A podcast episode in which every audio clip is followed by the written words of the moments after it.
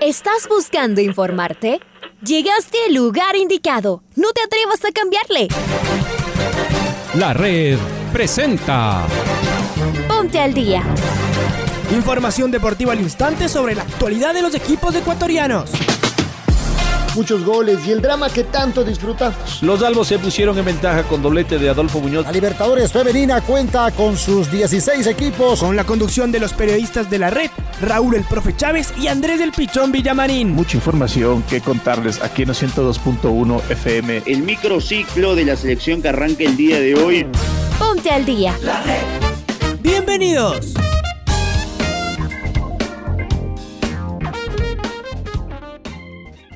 Amigos, amigas, bienvenidas, bienvenidos al Noticiero del Día aquí en su primera edición. Soy Raúl Chávez.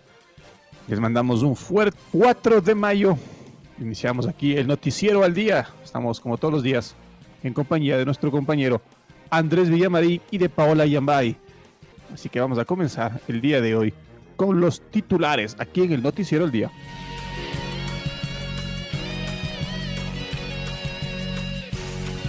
Liga Deportiva Universitaria recibe esta noche a Flamengo. Franklin Guerra concentró con los albos. Barcelona quiere asegurar su clasificación a octavos de final de la Libertadores. Boca tiene innumerables ausencias para visitar el monumental Banco Pichincha. Olmedo y Guayaquil City igualaron en el cierre de la fecha 10 de la Liga Pro.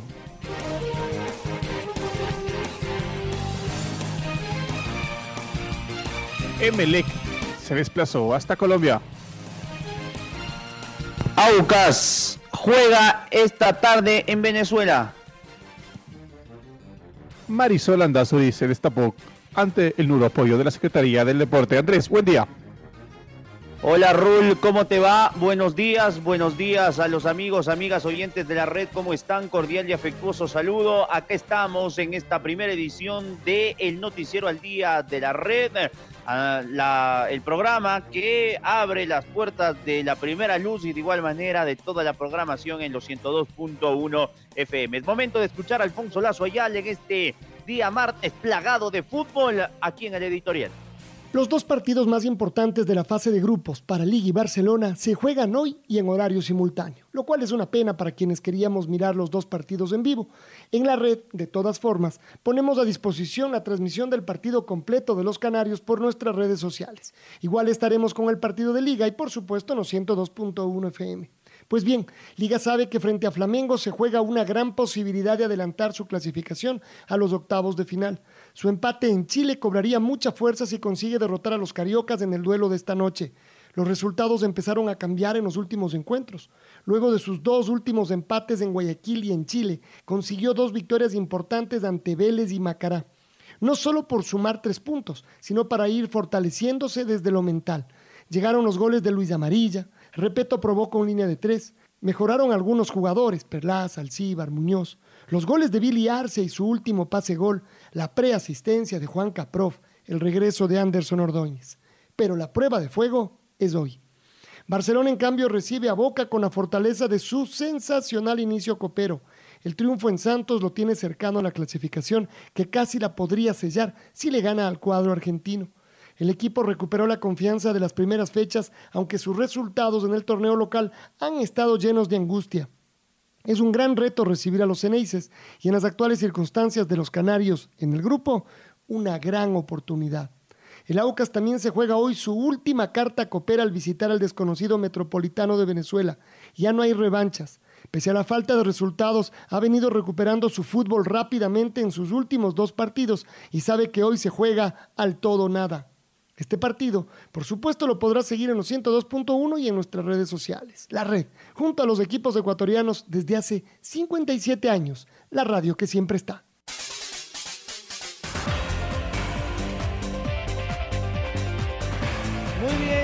Acá la seguimos entonces. Ahí escuchábamos el editorial en la voz de Alfonso Lazo Ayala. Vamos a meternos en un ratito en Copa Libertadores de América, pero vamos a repasar también los resultados que nos dejó esta fecha 10 de la Liga Pro que ayer llegó a su fin. Con el empate entre el Olmedo y el equipo de el Guayaquil City 0 por 0 fue el resultado que ayer lo pudimos observar en el marco del Campeonato Ecuatoriano de Fútbol. El día Sábado en el Olímpico Atahualpa, Católica y el Aucas empataron uno por uno. El día sábado, de igual manera, en el estadio Alberto Spencer, el 9 de octubre, derrotó 2 por 1 al Cuenca. Por su parte, el duelo en Casablanca Liga le ganó 2 a 1 al Macará, mientras que Barcelona también 2 por 1 derrotó al equipo del Delfín.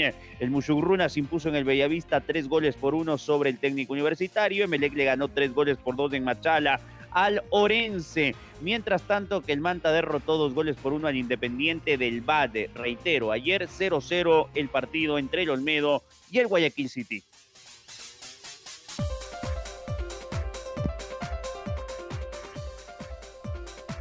Y finalizada la fecha 10, Emelec es líder de la tabla con 23 puntos. Segundo Barcelona, 21 unidades. Tercero Mushugruna, 18 puntos. Cuarto Liga Deportiva Estaria con 18 puntos. Mejor gol diferencia para el cuadro del Ponchito. Independiente del Valle es quinto, 16 puntos. Macará sexto, 15 puntos. Católica séptimo, 13 puntos. Octavo es 9 de octubre, tiene 13 unidades.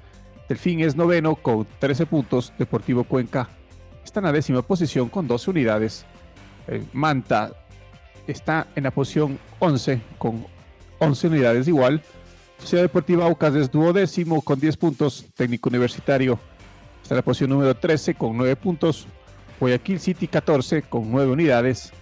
El penúltimo es Olmedo con 7 puntos. Y el último en la tabla es el cuadro de Orense que apenas tiene 5 puntos en 10 fechas.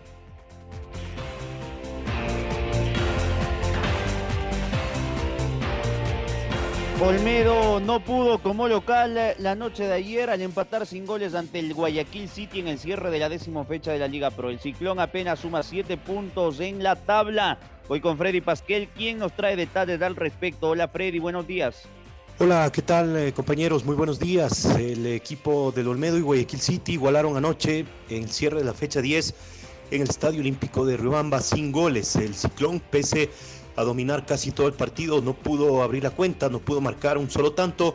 Eh, recordemos que ambos equipos además se jugaron, eh, se quedaron con un jugador menos desde la primera etapa a los 20 minutos, cuando en una agresión mutua Miguel Parrales del City y Eli Esterilla fueron expulsados con roja directa por el, por el juez central Diego Lara. En el primer tiempo eh, creó unas pocas situaciones de, de, gol, de todas maneras fue mejor el equipo del Olmedo. Eh, con un remate, por ejemplo, de, de Brian Rodríguez desde un costado, eh, que buscó el segundo palo y la pelota pasó muy cerca. Después en el complemento continuó con el mismo ímpetu, ímpetu ofensivo el equipo de Pablo Troviani, que a propósito también se fue expulsado por excesos de reclamos al árbitro central. Eh, llegó en varias ocasiones, tuvo mayor volumen el equipo olmedino, con Marco Montaño, por ejemplo, un remate rasante que respondió bien el portero Gonzalo Valle.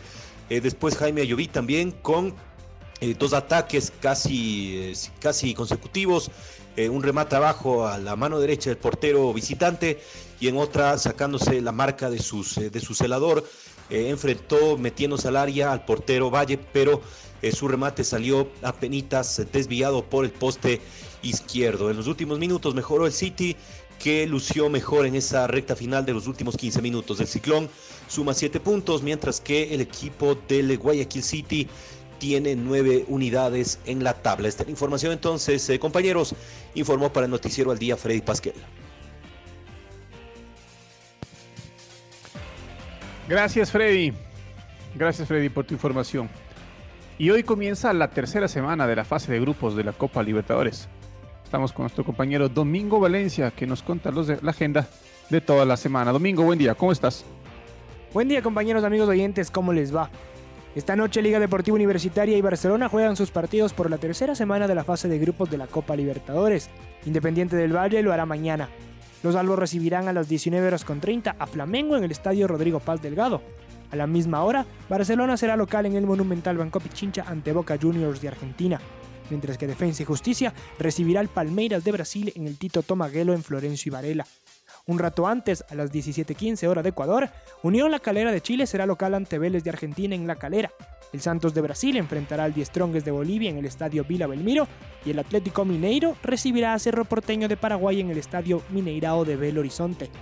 Mañana a las 17 horas, Independiente del Valle jugará ante Universitario de Perú en el estadio Rodrigo Paz Delgado y Racing de Argentina enfrentará al Sao Paulo de Brasil en el estadio Juan Domingo Perón de Buenos Aires.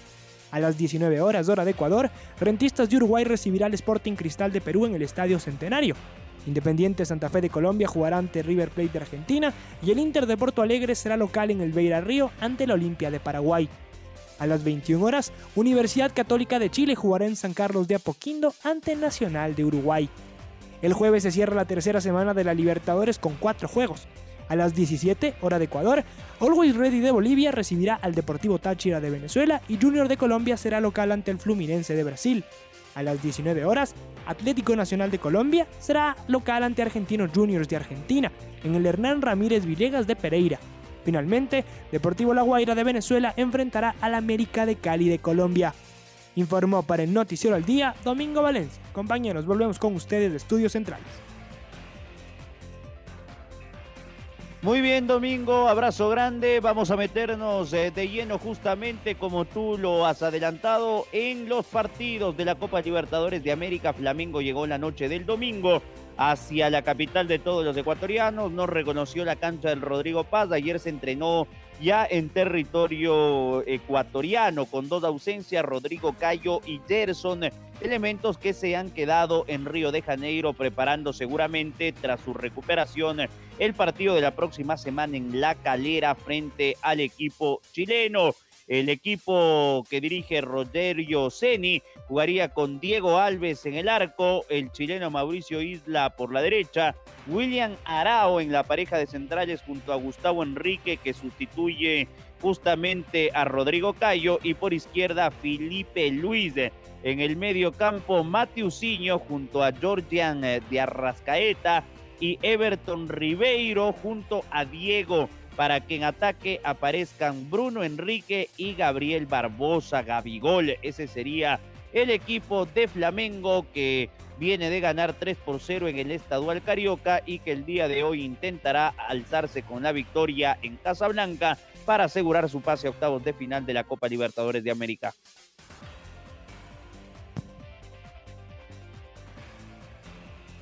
Y Franklin Guerra, el back central de Liga Deportiva Universitaria, está concentrado con el resto del grupo para el partido de hoy ante, Flamengo, pero está en duda su presencia. Luego de la lesión que sufrió en el último partido, le harán una evaluación de última hora y se decidirá si juega o no el día de hoy frente al Mengao. Ahí lo escuchamos al Chaca. Ahora sí estás, Carlos Edwin, eh, del otro lado, o me parece que es Lucho Quiroz eh, que está del otro lado. Luchito.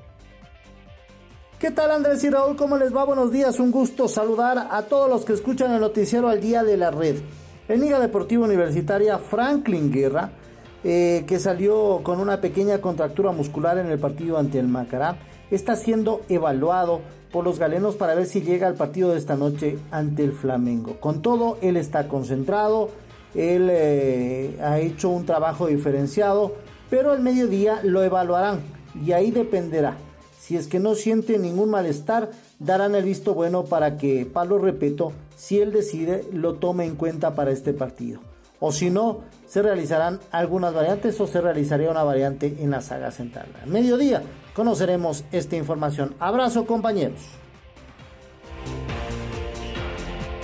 Muy bien, eh, Luchito, y justamente escuchemos entonces al médico de liga, al doctor Cabezas, eh, al respecto de la lesión de guerra. Bueno, en realidad, si ustedes ven, Franklin ha participado prácticamente en todos los partidos. Eh, lo que él tuvo en, este último partido sí es, una sobrecarga muscular que le generó una contractura y en este momento sigue en observación y vamos a esperar hasta mañana, hasta el último momento que podamos para, para tomar la decisión de si puede estar a, disposición del cuerpo técnico para el partido.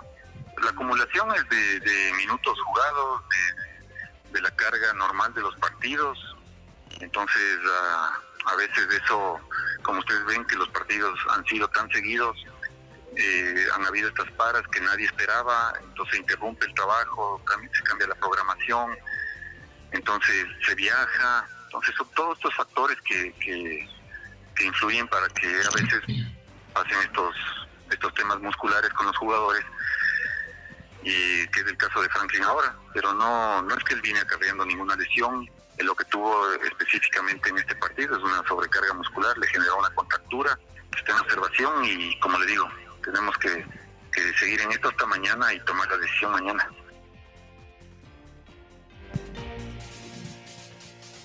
Muy bien, ahí escuchábamos al doctor Cabezas de Liga Deportiva Universitaria y es momento de hablar de Barcelona, porque Fabián Bustos, el técnico de, del ídolo guayaquileño, se pronunció ayer en rueda de prensa sobre el partido del día de hoy, el importante partido que tiene frente a Boca Juniors. Escuchemos al Toro Bustos.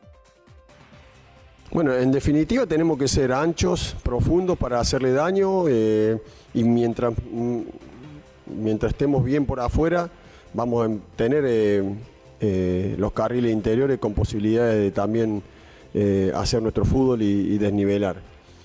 No podemos jugar solamente de una manera o solamente en el plan de juego tener atacar por fuera, porque ahí es, mucho más leíble y reconocible para el rival y también eh, si solamente atacamos por afuera y nos tapan las bandas, obviamente que, el rival se va a sentir cómodo. En definitiva, tenemos que, ser lo que intentamos ser en el torneo acá en casa, lo que venimos mostrando, un equipo que tenga variantes tácticas, que pueda atacar por fuera, con triangulaciones, con pelotas al espacio, con paciencia y también por dentro, intentar poner a los delanteros mano a mano y generar situaciones que, al rival le provoquen incomodidad. Eh, no es un partido que hay una sola forma, creo que podemos de abrirlo. También la pelota parada es importante, ellos la manejan muy bien en ataque y nosotros también, así que intentaremos abrir el partido que siempre es lo más difícil de un compromiso como este.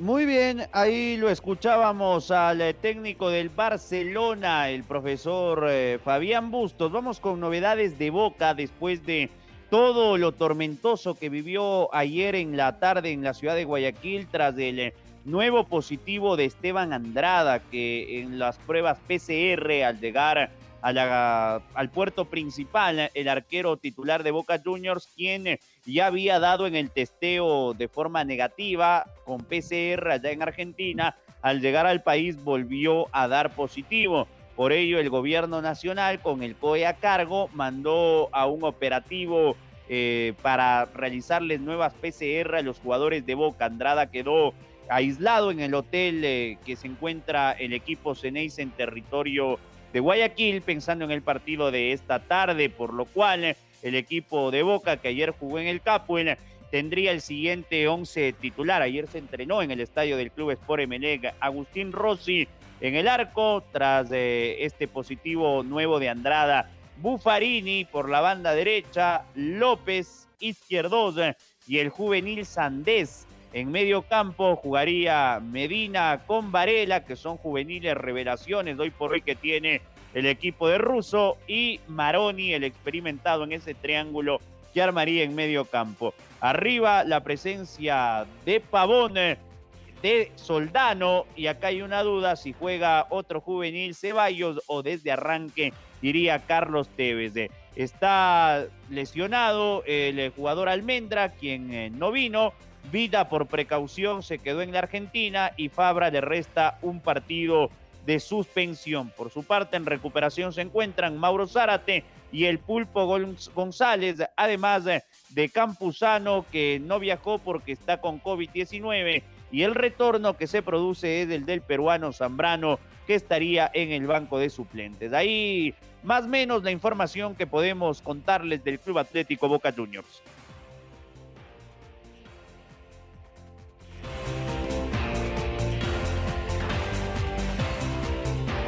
Estamos con nuestro compañero Pablo Kim porque Melec enfrenta a Deportes Tolima el día de mañana por la tercera fecha de la Conmebol Sudamericana.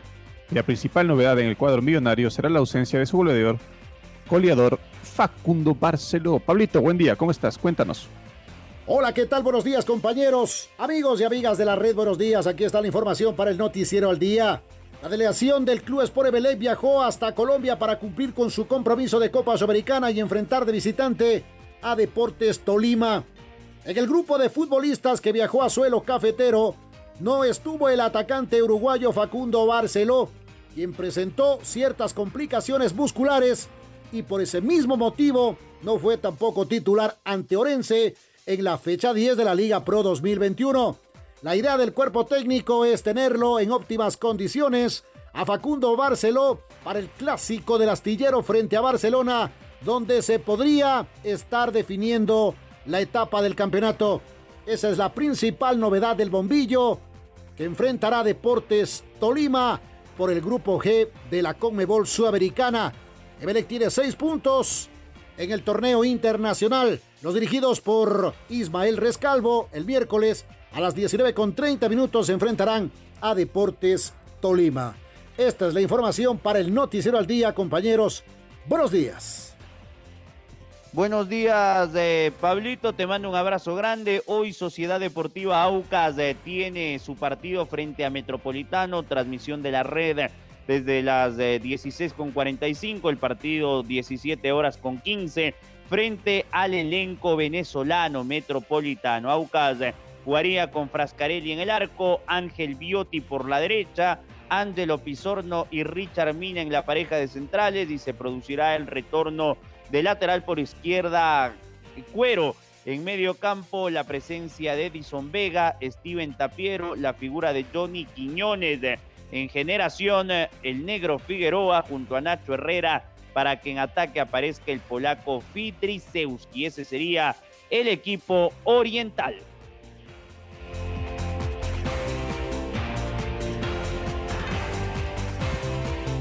Y el momento de escuchar a Marisol Landazuri, la velocista ecuatoriana, y sus reflexiones luego de haber conseguido el bronce en el, en el Mundial de Relevos 4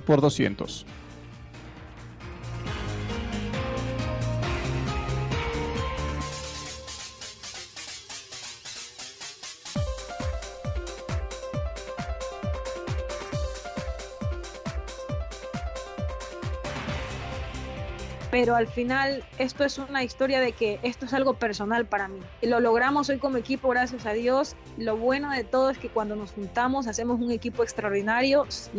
Si en algún momento tenemos o, tenemos diferencias o cosas así, lo dejamos todo afuera y nos concentramos porque somos un equipo y decimos, bueno muchachas, hoy vamos a darlo todo, vinimos aquí, nos hemos ganado este puesto, así vamos a hacerlo como siempre lo hemos hecho. Y pues aquí estamos y es una alegría tremenda, compartimos entre todos. También fue un gusto ver al profe Nelson, que ya no entreno con él, pero él me llevó a mis mejores números en cuanto a estar en la pista y para mí siempre es grato verlo a él, incluso al fisio Caridad Martínez, que es el que nos ha recuperado por años y años de todas las lesiones. Ya no trabajo con ellos, pero siempre es muy grato verlos y pues salí a buscarlo y aquí estamos en unos Juegos Olímpicos para el, para, o sea, para el relevo, que es algo historiquísimo y nosotros vamos a mantener nuestra lucha. Espero que en algún momento nos puedan concentrar para poder mejorar, para al final trabajar en equipo, porque no lo hemos hecho hace muchísimo tiempo y de pronto si nos juntamos podemos hacer un trabajo increíble Que así sea, mi estimada Marisol Andazuri, enhorabuena por todo lo conseguido este fin de semana y nos veremos en Tokio. Vamos a presentar rapidito el gol del recuerdo. El gol del recuerdo.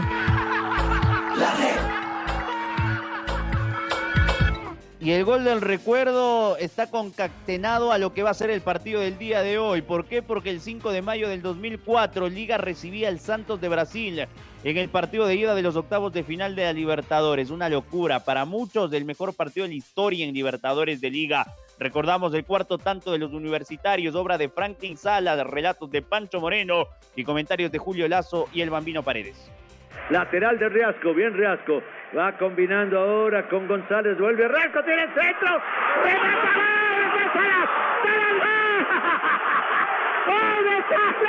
¡Qué imponente cabezazo! Le llega al arquero y le saca la cabeza. ¡Sensacional! ¡Golazo del Bajo Sala! La Liga le está ganando a Santos por 4 a 2. Señoras y señores, a los 40 del segundo tiempo, golazo del Mago Sala. La fórmula está escrita, si había que hacer 10 goles jugando así, Neise Riasco, centro pasado, y Salas, sabe cabecear Salas, y ¡pum! adentro del poste, gol de liga, 4 a 2 al Santos de Brasil, tras estar perdiendo 2-0, no está soñando la gente de liga, hoy todo es blanco, la liga le gana 4-2 al Santos. El cambio de frente, la mejor arma ofensiva que ha exhibido Liga esta noche. No la pudo descifrar el Santos. Se levantó de las cenizas, perdía 2 a 0 en 4 minutos. Y a 4 minutos de la terminación del partido le gana 4 a 2 al Santos. Ahora ya estás al día junto a nosotros. La red presentó Ponte al día. Informativo completo sobre la actualidad del fútbol que más nos gusta, en donde estés y a la hora que tú quieras. Quédate conectado con nosotros en las redes de la red. Síguenos como arroba la red Ecuador y no te pierdas los detalles del deporte minuto a minuto. Escúchanos en vivo en TuneIn y en los 102.1 FM en Quito. ¡Te esperamos!